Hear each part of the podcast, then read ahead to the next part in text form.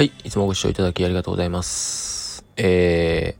ー、最近はですね、えー、まあ、仕事がね、いろいろ吹っ飛んでしまったり、オーディションに落ちたりして、まあ、ついにですね、仕事が今、もうほぼなくなってしまった状況に陥っております。私でございますが。まあそうですね、ここまで、去年のそうだな、8月からだから、8月、まあ7、そうだよな、8月ぐらいからかな、一番、まあでももっと遡れば3月ぐらいからずっと突っ走ってきたからな、1月からか。本当に去年12月、あえっ、ー、と、去年の1年間、2021年の1月からずっとイベントと振り付けと、まあ走り切った感があって、まあそれが実際に数字にも現れていて、えまあ、ちょうど1年経つんですかね。1年ちょっと経つんですけれども、まあ、こんなに何もない時っていうのはすごい久しぶりですね。まあ、一応、ワークショップとかですね、えー、本番っていうのは5月にあったりするんで、まあ、全てなくなったわけじゃないんですけど、まあ、ないなと。はい。まあ、心の余裕ができたっていうのもあるし、まあ、大きかったですね。やっぱ12月がね、去年の12月にあの、えー、っと、1ヶ月に10本9、まあ、11本ぐらいの、え本番をこなすっていう、30日間の間に11本本番をこなすっていうのをですね、乗り切ったらですね、まあなんか何でもやっていけるんじゃないかってこう、思い、思って、思うことができるようになったのでですね、まあここまでね、なんもないとあの、ワクワクしますね、逆にね。はい。まあなんでね、こう、自分的にそうだな。まあ、今やろうと思っているのは、この状況になって今やろうと思っているのは、あの、まあ、YouTube をね、あの、ずっとやりたかったっていうか、あの、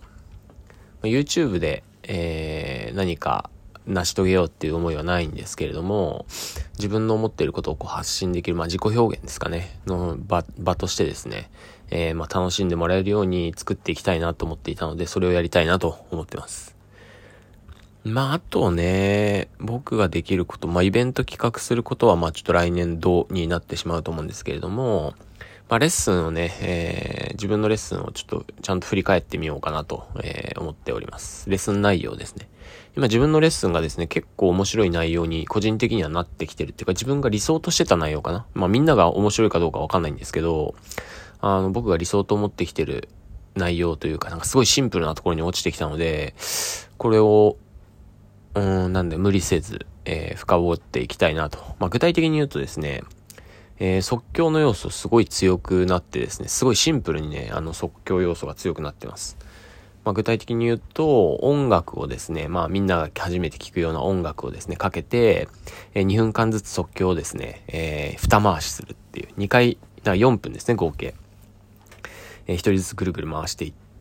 て、いく。だから純粋にシンプルに音楽で自由に踊るっていう、えー、レッスンをちょっと、あのー、割とし、なんていうのかな。えー、レッスン、だいたい2時間、3時間ぐらいあるんですけど、真ん中ぐらいに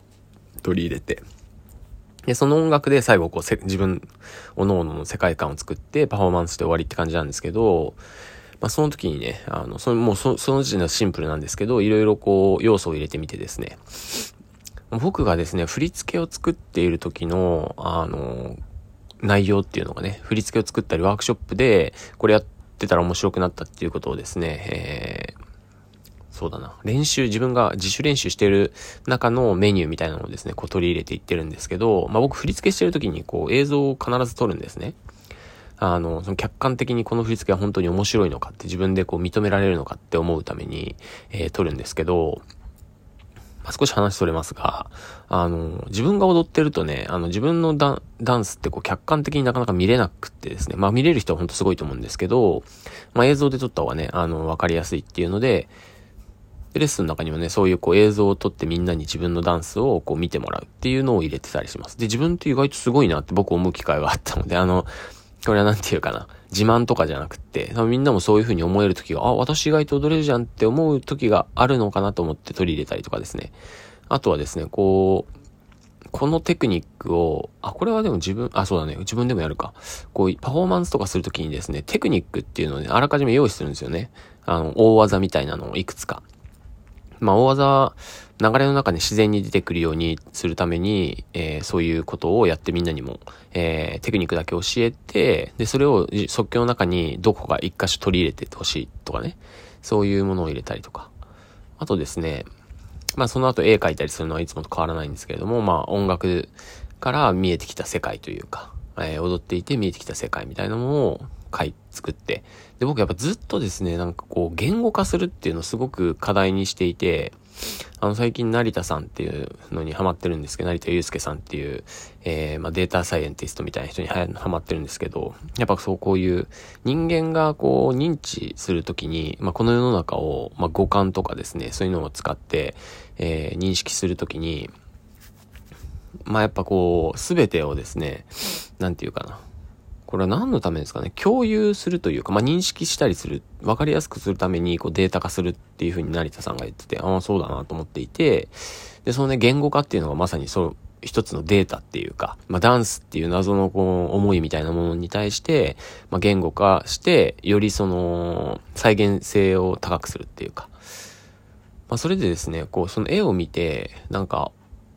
絵をパッと見て思い浮かぶセリフみたいなね。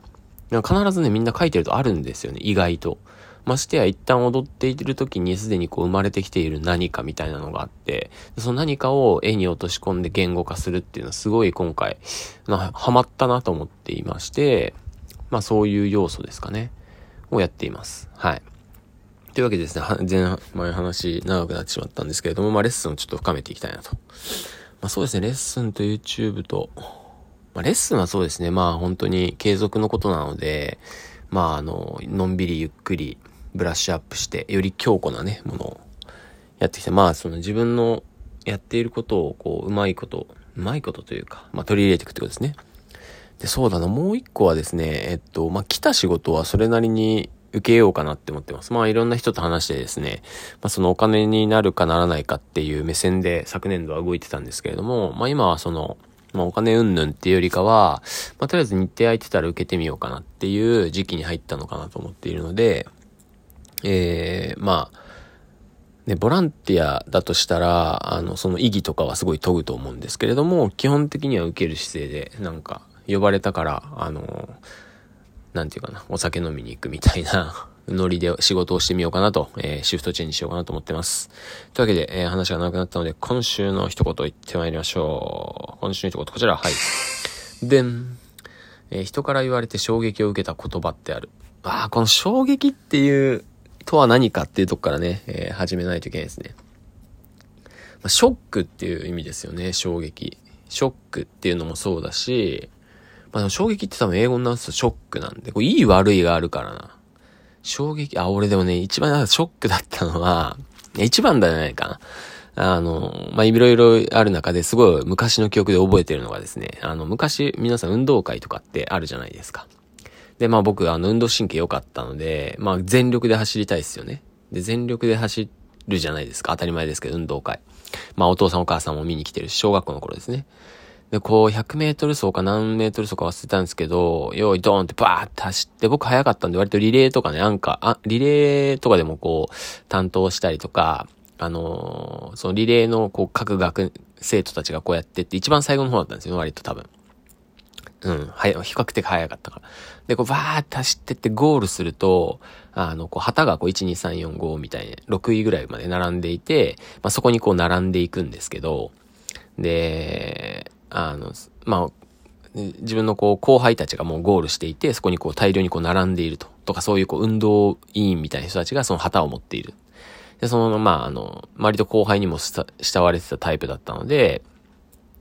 まあ、ゴール、バーって、ガーって、かっこいいとこ見せるって思ってバーって走ってゴールってなるじゃないですか。まあ、1位か2位だったかはちょっと覚えてないんですけど、まあ、1位ではなかったかもしれないですね。でもこうゴールしてした瞬間にその旗を持っていた、その、後輩から、あの、なんかこう、おめでとうございますって言われるかなって思ったら、あの、いや、ター君って言われてたのかな？その時は。ター君、いやーなんかすごいひどい顔してましたよって言われてあれはショックでしたね。なんか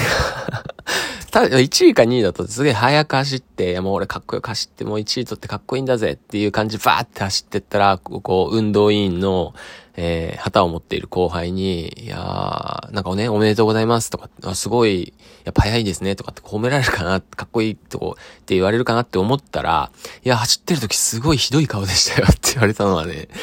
やっぱね、あれはこうすごいショックでしたね。ショックっていうかなんだろうな。うわ、俺そういう、だからそれから僕は走る時から、走る時も、ちょっとこう、なイケメンを装うっていうか、ちょクールな振りっていうか、まあ、やっぱ走ってる時って呼吸をすごい取り入れるんで、鼻の穴とかすごい広がったりするんですよね。写真撮るとわかるんですけど、あのー、うん、すごい、こう、息を吸い込もうとするんで、そうなってたりと。あと、風をこう、バーって受けてるんで、なんか口とか多分すごいバーってなってたと思うんですよね。で、僕も当時のその顔よくわかんないんですけど、昔こう、顔でですね、両手をほっぺに当てて、こう、グイって下にですね、回転させると、半にゃ、半、半、半魚人だったかな？半魚人って言って、なんか僕たち流行ってた時あったんですけど、なんかそんな顔になってたみたいなこと言われてですね。半魚人ですよ、半魚人。いやー、あれはショックだったしかも後輩っていうのがショックですよね。しかも割とこう慕ってくれてる後輩だ、後輩だ、遠藤くんね、遠藤翔太だったな。遠藤翔太くんがですね、あの、ひどい顔だったって多分ね、あの、悪気はなかったと思うんだけど、悪気がないっていうのもね、その小学校なりにすごい感じてたんですよね。悪気がない。だからその友達に関しては、あの、なんとかって思わないどころか、あの、それリアルに受け取るってことですよね。だ本当のことを言ってくれてるんで、すっごいショックでしたね。というわけで、はい。人から言われてショッ衝撃を受けた言葉、うん、なんかひどい、本気で走ったら、えー、ひどい顔だったってこう言われたっていう話ですね。はい。というわけで、えー、また来週お会いしましょう。また。